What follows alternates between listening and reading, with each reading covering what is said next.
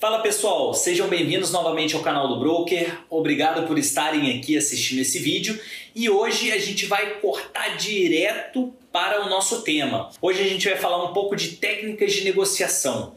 Não vou abranger muito sobre técnicas aqui, mas eu quero deixar algumas dicas para vocês aí que estão no mundo das vendas e já precisam começar a negociar, já precisam aí estar avançados nessa parte de negociação e eu quero deixar aí umas dicas para vocês, ok? Bom, eu queria primeiramente, antes da gente iniciar nessas dicas das técnicas, né, é, trazer um pouco assim que Hoje em dia, nesse mundo de vendas, em questão de negociação, a gente tem que, até em alguns vídeos eu, eu comentei com vocês, que o perfil de vendedor atual já não é mais aquele perfil que busca só vender por metas, resultados, que quer só número. Hoje em dia a gente tem que, para que a gente consiga resultado nessa área de vendas, a gente precisa se preocupar mais com o cliente, ou seja, se preocupar mais com as necessidades do cliente. Isso eu trago em vários vídeos aqui que eu já coloquei no canal. Né? Então, vendedores que hoje só buscam metas e bater resultado, etc. e tal, são vendedores que estão caindo aí nesse mercado, né? E hoje em dia a gente tem vendedores que estão surgindo com uma abordagem mais de relacionamento, uma abordagem mais de pós-venda, de levar o cliente né, para a gestão de carteira mesmo. É claro que é, a gente sabe que existem vendas mais transacionais, onde não existe muito sentimento, né? Por exemplo, ah, uma pessoa que, sei lá, quer adquirir um produto, vai no shopping, já sabe o que quer comprar, vai direto ao produto e só quer, vai lá e compra, beleza. Mas hoje em dia tem saído o quê? Muito mais vendas consultivas, principalmente você que tem aí um produto, um negócio, um tipo de serviço que precisa um pouco é, até trabalhar a questão de processo de vendas, né? E também que vai vender com mais recorrência, não é só uma única venda. Então você precisa optar o quê? Por uma venda mais consultiva, beleza? E para fazer essa, essa venda mais consultiva, eu trouxe algumas técnicas aqui que eu já vou até adiantar uma delas. Né? A gente sabe que o que? É, todo cliente ele chega com ou com uma ambição né, para se tornar realidade, ou então com um problema, aonde a gente vai precisar o que? Solucionar este problema. Né? Todo mundo já sabe que na questão de processo de vendas não é mais só pensar em vender, vender, vender, resultado, etc. A gente precisa trabalhar o que? A, a, solução para o cliente. Né? O cliente às vezes ele vem com uma necessidade, nem sempre ele sabe que ele tem essa necessidade, mas a gente precisa achar uma solução e também achar é, um produto, né, ou então um serviço que caiba mais para solucionar aquele problema daquele cliente, né? A primeira dica que eu dou para que vocês tenham mais resultado nessa área de vendas é o que? É até um método é, de negociação, né, um método Harvard de negociação que um professor da Universidade de Harvard é, e autor do livro de Como Chegar ao Sim, o Roger Fisher, não sei se vocês já chegaram a ler esse livro, ele tem assim é, algumas técnicas de negociação que são baseadas em quatro princípios. O primeiro princípio que ele trata nesse livro são as pessoas, tá? E o que, que, quer dizer esse princípio? Que é necessário que o vendedor ele não enxergue o, o comprador como se fosse um oponente, ou seja, tratar ele realmente como uma pessoa é, que, que vai se relacionar, entendeu? E não como uma pessoa que ele está só querendo ali combater, entendeu? Que ele está querendo só fazer aquela venda e sair fora. Então você precisa tratar as pessoas como se fossem pessoas mesmo. E não só como se fosse uma, um cliente que quer chegar ali e comprar. Né? Trate as pessoas como se fossem pessoas. Entenda as necessidades dela né? e depois você busca a melhor solução para elas. Tá? Não é para você enxergar como um oponente onde você vai batalhar contra ele. O segundo princípio que ele traz é o que? Em relação aos interesses. O que, que quer dizer esse princípio? Que é preciso negociar com foco né, para que o problema seja resolvido. E quando você, quando a gente fala de foco, a gente fala em solucionar a dor do cliente, ou então trazer, né, pegar e, e trazer a, aquela ambição que o cliente tem e a gente fazer ele enxergar a realidade. Muito do que eu já falei em alguns vídeos que eu citei aqui no canal. Outro princípio é o que? Opções. Vamos buscar soluções e opções né, de soluções para que a gente consiga solucionar os problemas do, do cliente. Né? Então não é só querer, ah, pô, o cliente está buscando uma impressora, vai empurrar a primeira impressora ali que vê. Não, vamos tentar entender. Ele está buscando qualidade, ele está buscando velocidade na impressão. Enfim, vamos tentar entender um pouco para a gente poder direcionar melhor para o cliente o produto, tá? Critérios. O que é imprescindível para que a negociação avance, né, de ambos os lados. Ou seja, você primeiro precisa partir para uma negociação sabendo o que, que você também pode negociar, sabendo qual que é o menor preço que você pode atingir, né, quais critérios você pode levar em consideração ali para que vocês possam trabalhar esse processo de vendas e vocês consigam chegar aí num valor ideal, né, que seja justo para ambos os lados, né? Não só beneficie o cliente, mas também beneficie quem é, está vendendo, né? Ok?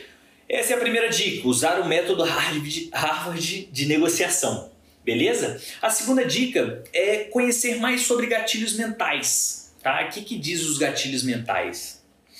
É, os gatilhos mentais, na verdade, vou até trazer um, um estudo que foi feito aqui, que ele diz que no nosso dia a dia, tá? E durante um dia a gente toma cerca de 35 mil decisões, né? E são decisões que nem sempre a gente tem essa percepção que a gente está tomando.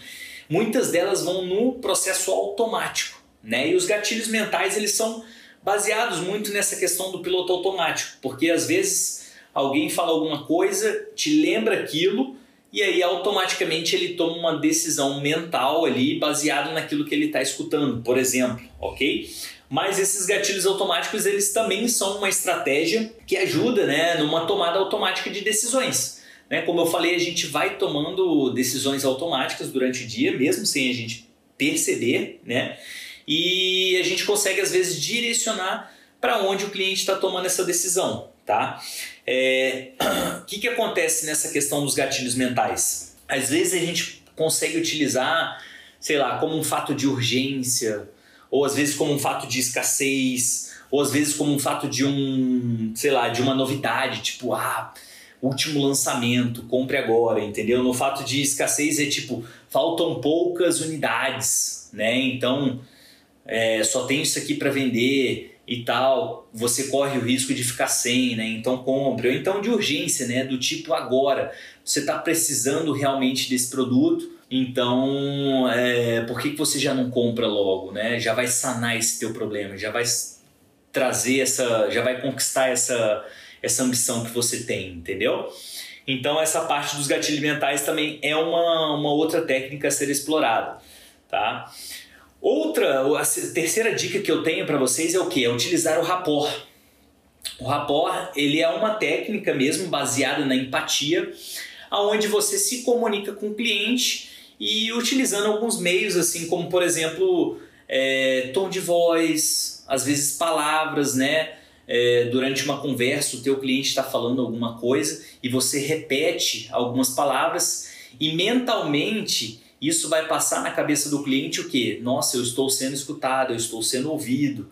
Né? Então, assim, são técnicas que vai trazer um pouco é, um pouco para mais próximo do cliente, né? Que ele vai perceber e a comunicação ela vai ser muito mais é, tranquila, muito mais fluida, né? E não vai ficar um negócio assim, ah, de só quero vender, né? E o cliente só quer comprar. Você se passa como se realmente conhecesse já o cliente, se quisesse se relacionar com o cliente, né? Então, usando o tom de voz às vezes, né, alguns gestos que você às vezes pode copiar durante o processo de vendas, o cliente ele está gesticulando, você às vezes repetir esses gestos faz com que gere empatia por parte do cliente, tá?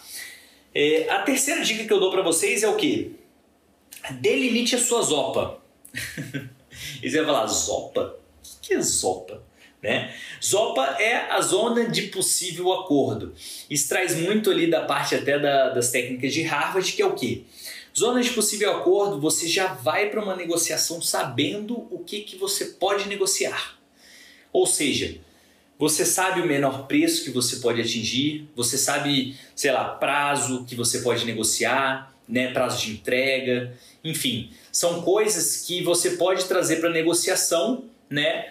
e são limites que você já precisa deixar pré-determinado aonde você pode chegar. Pô, eu posso chegar até X, pode chegar até Y, posso entregar em tal prazo, enfim, posso abrir mão de certa coisa, oferecer um benefício, um utensílio, enfim, tem vários meios, né? Mas você já precisa ir para esse processo de negociação já sabendo o que você pode fazer. Às vezes você tem um produto mais flexível também, você pode é, diminuir a sua margem de ganho, né? Para você poder oferecer um, um, valor melhor para o cliente, ok? Essa é a terceira dica, ou quarta, desculpa. Bom, a quinta dica é o que? Manter a, a racionalidade na negociação. A gente precisa manter a racionalidade na negociação. O que, que eu quero dizer com a, com a racionalidade? Muitas das decisões dos próprios compradores às vezes são baseadas em emoção pura. Né? Ele está sentindo tudo aquilo que você está falando para o cliente, que você levanta as questões existenciais, você fala, nossa, você está precisando desse produto, você mostra para o cliente e o cliente, às vezes, baseado naquela emoção que ele está sentindo, naquela necessidade, na solução que você está apresentando, ele vai lá e pá, fecha a venda. Beleza? Mas você também precisa o quê?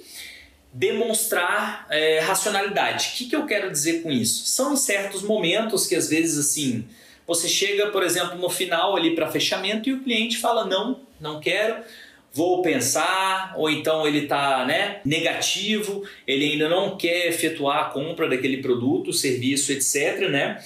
E você às vezes não pode deixar o que? As suas emoções tomarem conta. Quando eu digo você trazer a racionalidade, é justamente isso. Às vezes você começa a gerar uma frustração, você está vendo que a venda ela não vai acontecer e você começa a ficar impaciente né? Começa a demonstrar essa impaciência, ou então às vezes começa a querer levar para o emocional, não, mas eu é, eu tô dependendo dessa venda para bater uma meta e etc e tal. Isso é o maior erro que você vai cometer na parte da venda. Você nunca pode transparecer as suas emoções para o cliente. O cliente não pode perceber que você depende dele, né? Você, ele precisa perceber que ele depende de você. Ou seja, que você está oferecendo um produto, um serviço, enfim, de qualidade que ele precisa. Nunca transparecer para o cliente que a sua venda depende dele, né? Ele precisa o quê? Sentir aquela necessidade, você já apresentou a solução para a necessidade dele, entendeu? Então, não deixe se levar pelas emoções, né? Seja racional na parte da venda e bola para frente. Ah, ele não quer? Não tem problema. Talvez uma hora ali mais para frente ele se sinta seguro para poder fazer aquela compra. Beleza? E a sexta e última dica que eu vou deixar aqui para aperfeiçoe a sua oratória. Tá? E quando eu falo de oratória, eu até costumo dizer que é como se fosse a sua ferramenta de venda. Às vezes, quando você comete muitos erros, a forma como você se expressa, etc., isso pode influenciar muito, né? Até às vezes passar, é, não passar credibilidade, né? O cliente, ele, sei lá, começa a não confiar em você quando você começa às vezes gaguejar muito sobre a venda, sobre o produto e às vezes você, você até conhece o produto, conhece o serviço que você está oferecendo, conhece as condições gerais, etc, etc, mas você começa a ficar nervoso e começa a gaguejar, né? Naquela venda.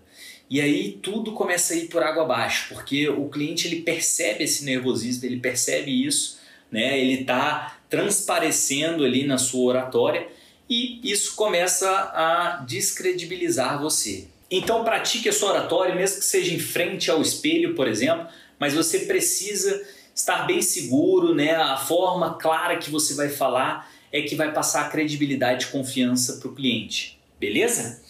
É isso, então pessoal, não vou abranger muito essas dicas, essas técnicas. Posso até fazer alguns vídeos que a gente entre em detalhes para cada uma, para cada uma dessas dicas, tá? Mas eu quis trazer aqui que hoje em dia a gente tem uma postura muito mais consultiva, principalmente se o seu negócio for um negócio mais complexo, não for só uma venda transacional, tá? E hoje em dia a gente tem uma pegada muito mais consultiva, a gente precisa entender o cliente, se relacionar com ele, né? até mesmo para que a gente consiga colocar ele na sua carteira, né? Não só fazer uma única venda. É muito melhor às vezes você é, fazer uma venda menor, mas assim recorrente, né? Que o seu cliente vai comprar várias vezes de você, do que fazer uma única boa venda, entendeu? E nunca mais você vai conseguir vender para esse mesmo cliente. Beleza, pessoal? Muito obrigado por assistir esse vídeo e eu deixo aí para vocês muito conteúdo em relação a essas dicas e técnicas de negociação. Vou abranger mais em outros vídeos, mas se você gostou desse vídeo, deixe aí seu like, compartilhe, né? ative aí, se inscreva no canal, ative o sininho, beleza? Que eu vou compartilhar mais vídeos para vocês aí e com certeza vamos levar mais conteúdo para esse pessoal do YouTube. Até a próxima, pessoal! Corta, corta. Que você. Que. Que. que ele. Ixi, Maria. Nunca. Até tossi aqui. Ixi, Maria, corta. Nunca demonstrar para o cliente que você depende dele. O que, que é isso? Falei completamente errado.